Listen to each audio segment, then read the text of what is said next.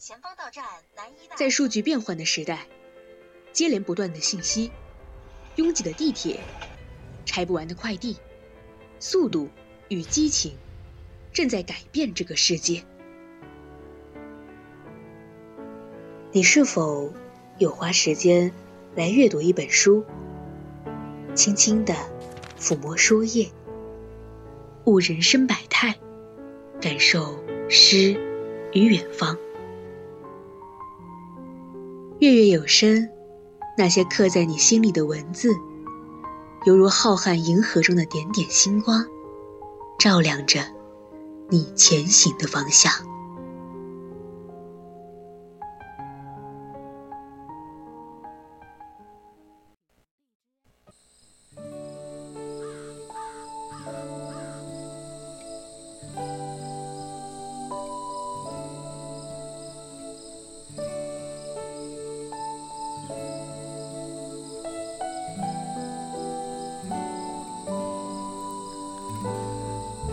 亲爱的各位听众朋友们，大家晚上好，欢迎来到每周三晚的月月有声，我是主播纳米。大家可以打开收音机调频 FM 幺零零收听我们的 VOC 广播电台，或者打开荔枝 FM 搜索 VOC 广播电台，直接参与到我们的节目互动中。如果你有什么话想要和主播分享，也可以关注我们的微信公众号，搜索“青春调频”。还想获取更多精彩内容，就加入我们的 QQ 听友四群二七五幺三幺二九八，或者在新浪微博上艾特 VOC 广播电台私信我们。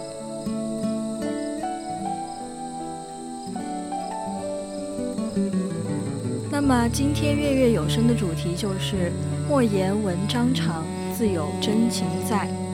接下来就一起走进莫言先生的散文世界吧。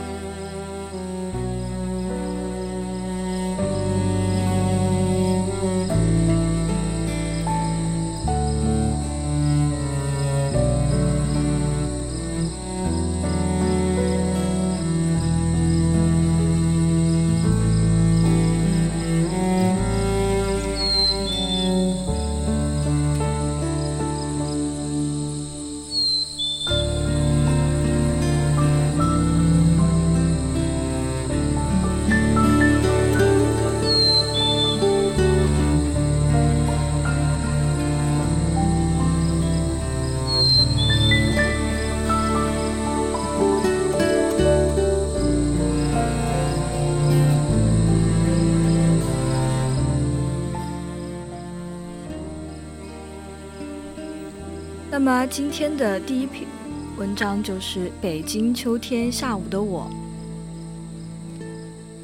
据说秋季的北京的天是最蓝的，蓝的好似澄澈的海。如果天上有几朵白云，白云就像海上的白帆。如果再有一群白鸽在天上盘旋，歌哨声声，欢快中蕴含着几丝悲凉。天也就更像传说中的北京秋天的天了。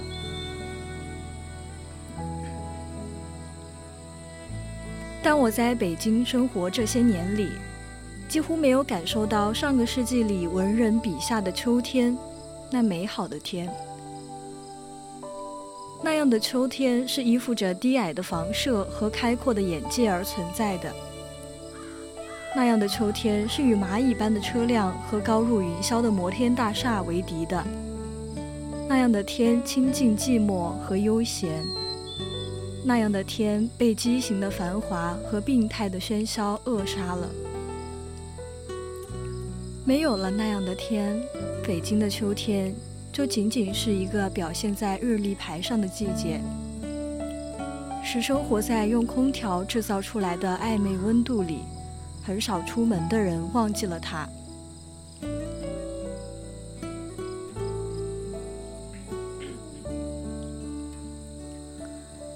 从日历牌上，我知道立秋的节气已过，但秋后还有一幅，气温依然是灼热逼人，家家的空调机还在轰鸣着。如果是中午上街，街上的水泥路面上依然泛着耀眼的白光。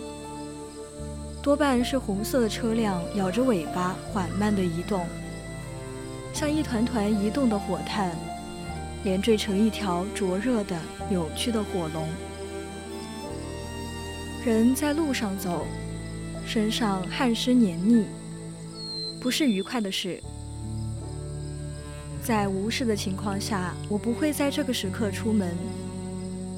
我在这个时刻多半是在床上午睡。可以整夜的不睡觉，但中午不可以不睡觉。如果中午不睡觉，下午我就要头痛。在中午的梦里，我也许会梦到清华园里被朱自清描写过的荷塘。虽说荷花的盛季是夏天，但初秋的北京，从电视的画面上和报刊的文字里，我知道荷花照样开得狂。等荷塘里满是高挑的莲蓬与苍黄的荷叶构成风景时，大概已是中秋佳节了。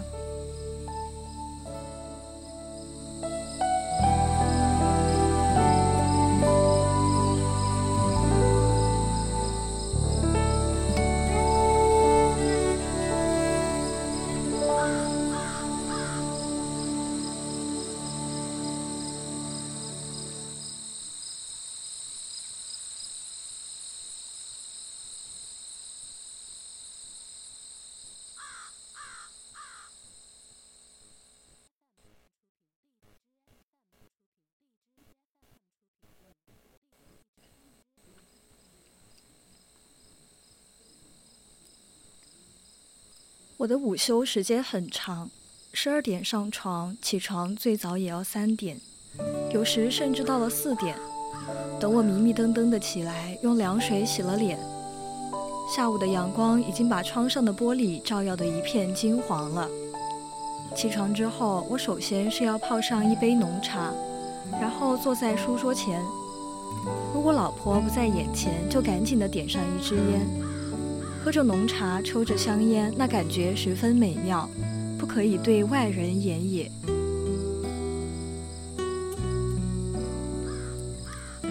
喝着茶，抽着烟，我开始翻书，乱翻书，因为我下午不写作，我从来也没有养成认真读书的习惯。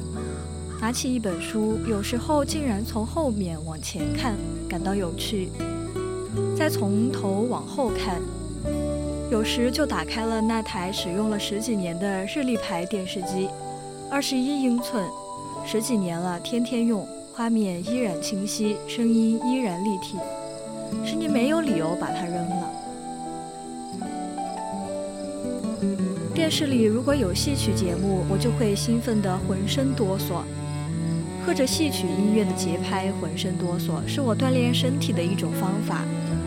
我一手捻着一个羽毛球拍子，使它们快速地旋转着身体，也在屋子里旋转，和着音乐的节奏，心无杂念，忘乎所以，美妙的感受不可以对外人言也。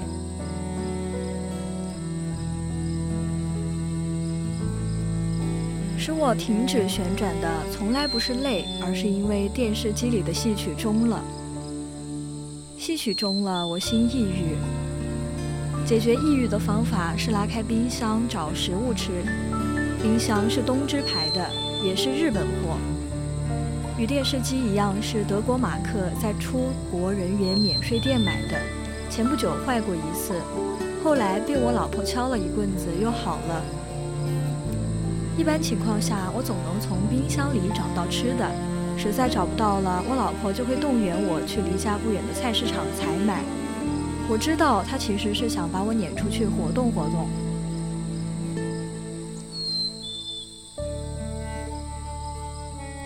按说北京是个四季分明的地方，秋天有三个月，中秋应该是北京最好的季节。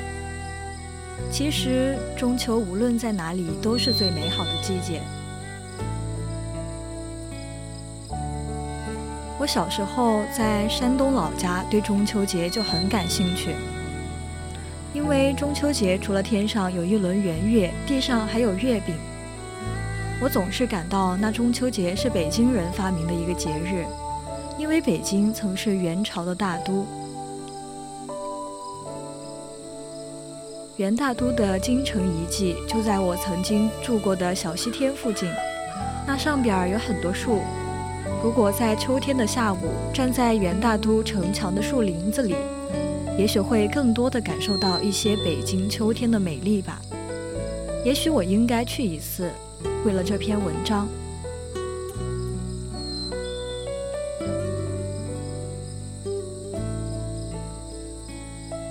北京的秋天最为著名的地方就是香山，而香山的名气多变是因为那片到了深秋就红遍了山坡的树叶。长红叶的树木多半是枫树。我猜想，当年曹雪芹曾经爬上过香山欣赏过红叶，纳兰性德也上去过，许多达官贵人、社会名流也上去过。周作人在那附近的庙里住过很长时间。写出的文章里秋气弥漫，还有一股子树叶的苦涩味道。我在北京生活了近二十年，始终没去过香山，但似乎对那个地方并不陌生。那漫山遍野的红叶在我的脑海里存在着。如果真去了，肯定会失望的。我知道看红叶的人比红叶还要多，美景必须静观。热闹处无美景。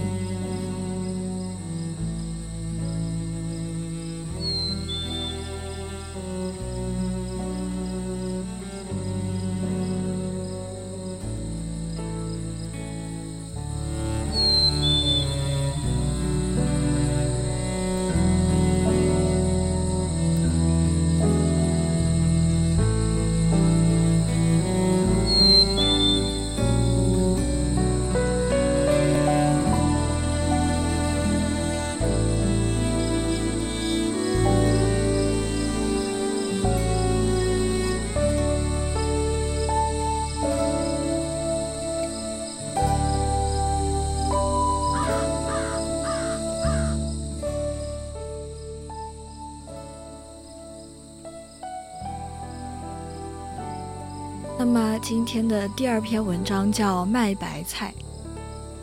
一九六七年冬天，我十二岁那年，临近春节的一个早晨，母亲苦着脸，心事重重地在屋子里走来走去，时而掀开炕席的一角，掀动几下铺炕的麦草；时而拉开那张老桌子的抽屉，扒拉几下破布头烂线团。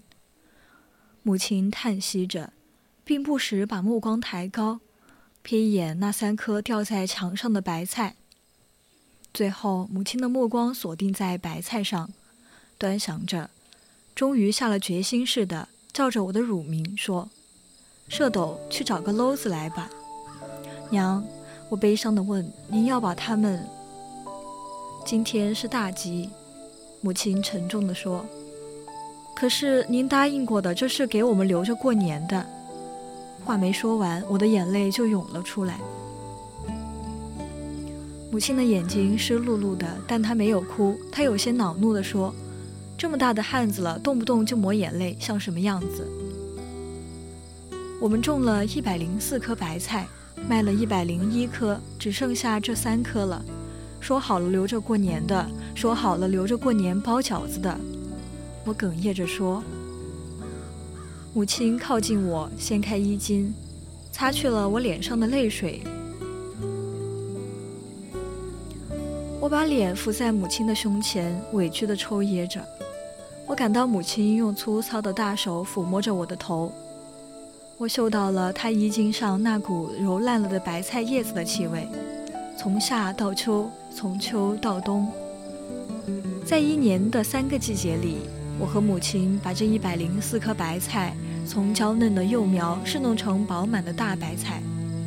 我们撒种、建苗、除草、捉虫、施肥、浇水、收获、晾晒，每一片叶子上都留下了我们的手印，但母亲却把它们一颗颗的卖掉了。我不由得大声哭起来，一边哭着，还一边对母亲表示着不满。母亲猛地把我从她的胸前推开，声音昂扬起来，眼睛里闪烁着恼怒的光芒，说：“我还没死呢，哭什么？”然后他掀起衣襟，擦擦自己的眼睛，大声说：“还不快去！”看得母亲动了怒，我心中的委屈顿时消失，急忙跑到院子里，将那个结满了霜花的辣条篓子拿进来，赌气地扔在母亲面前。母亲高了嗓门，声音凛冽地说：“你这是扔谁？”我感到一阵更大的委屈涌上心头。但我咬紧了嘴唇，没让哭声冲出喉咙。集市在邻村，距离我们家有三里远。母亲让我帮她把白菜送去，我心中不快，嘟囔着说：“我还要去上学呢。”母亲抬头看着太阳说：“晚不了。”我还想啰嗦，看到母亲脸色不好，便闭了嘴。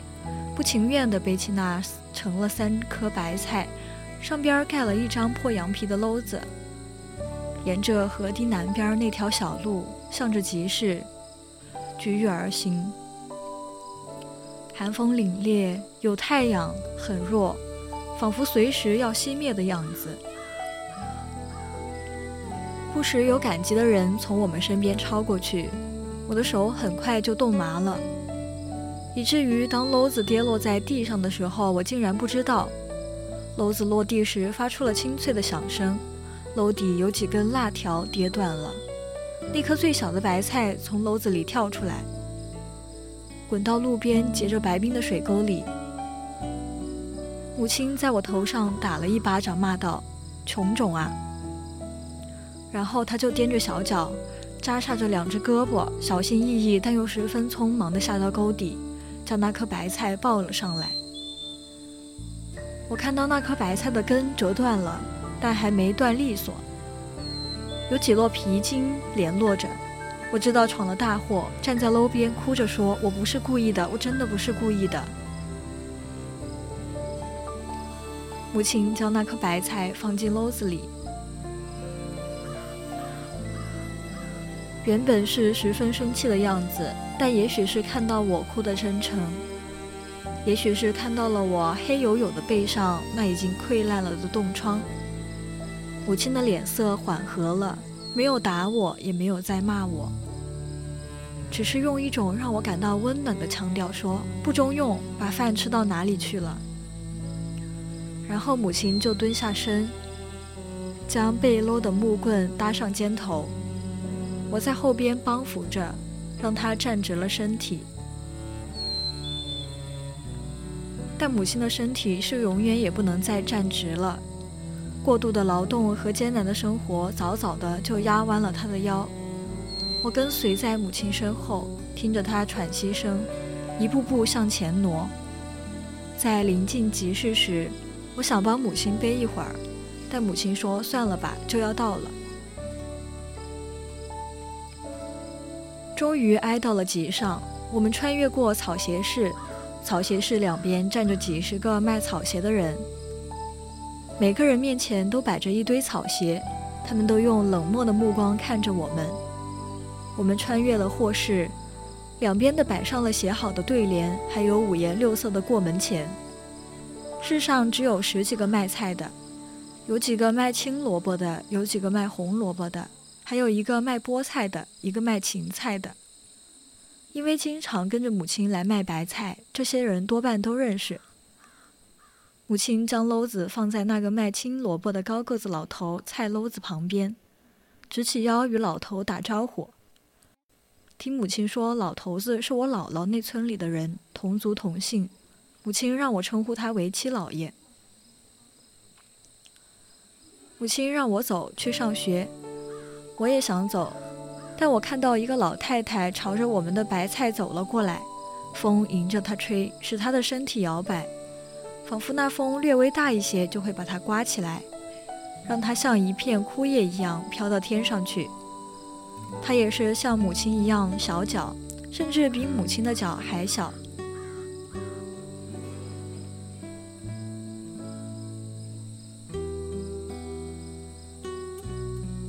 他用肥大的棉袄袖子捂着嘴巴，为了遮挡寒风，他走到我们的篓子前，看起来是想站住，但风使他动摇不定。他将袄袖子从嘴巴上移开，显出了那张瘪瘪的嘴巴。我认识这个老太太，知道她是个孤寡老人，经常能在集市上看到她。她用细而沙哑的嗓音问白菜的价钱。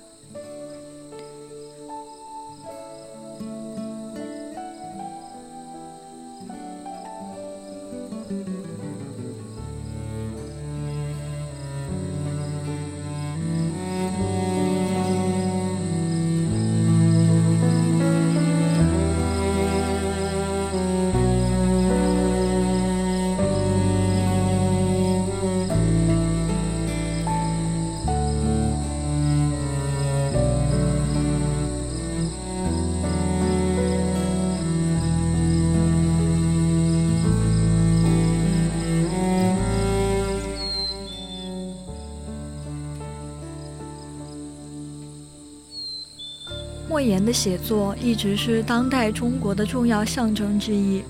他通透的感觉、奇异的想象力、旺盛的创造精神，以及他对叙事艺术探索的持久热情，使他的小说成了当代文学变革途中的醒目界碑。那么，现在已经是北京时间的二十点五十五分，今天的月月有声也要接近尾声了。文章转载自网络，我是主播纳米，我们下期再见。